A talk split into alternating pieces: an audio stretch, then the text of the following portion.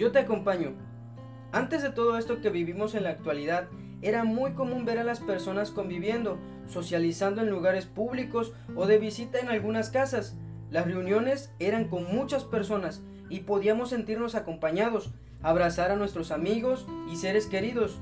Muchos de nosotros nos acostumbramos a ese tipo de convivios y muestras de afecto. Sin embargo, todo cambió cuando comenzamos a vivir las consecuencias de la pandemia.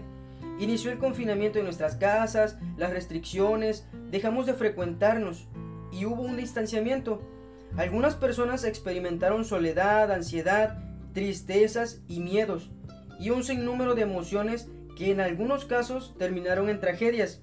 Sintieron falta de compañía, creyeron que estaban solos o solas, pero no es así.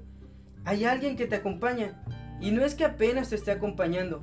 Mateo 28:20 dice, enseñándoles que guarden todas las cosas que, que os he mandado y he aquí yo estoy con vosotros todos los días hasta el fin del mundo. Amén.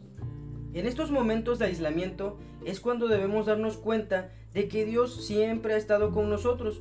Confía en Él, porque Él dice en su palabra, Deuteronomio 31.8, y Jehová va delante de ti, Él estará contigo, no te dejará ni te desamparará. No temas ni te intimides.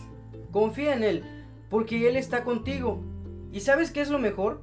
Que puedes hablar con Él así como hablamos tú y yo. Platícale de los miedos, tristezas, alegrías o dudas que tengas. Él es tu amigo y está deseoso de escucharte por las mañanas o a mediodía o por las noches también. Él es especialista en escuchar y ayudarnos a superar todas nuestras ansiedades y miedos. Dios te bendiga.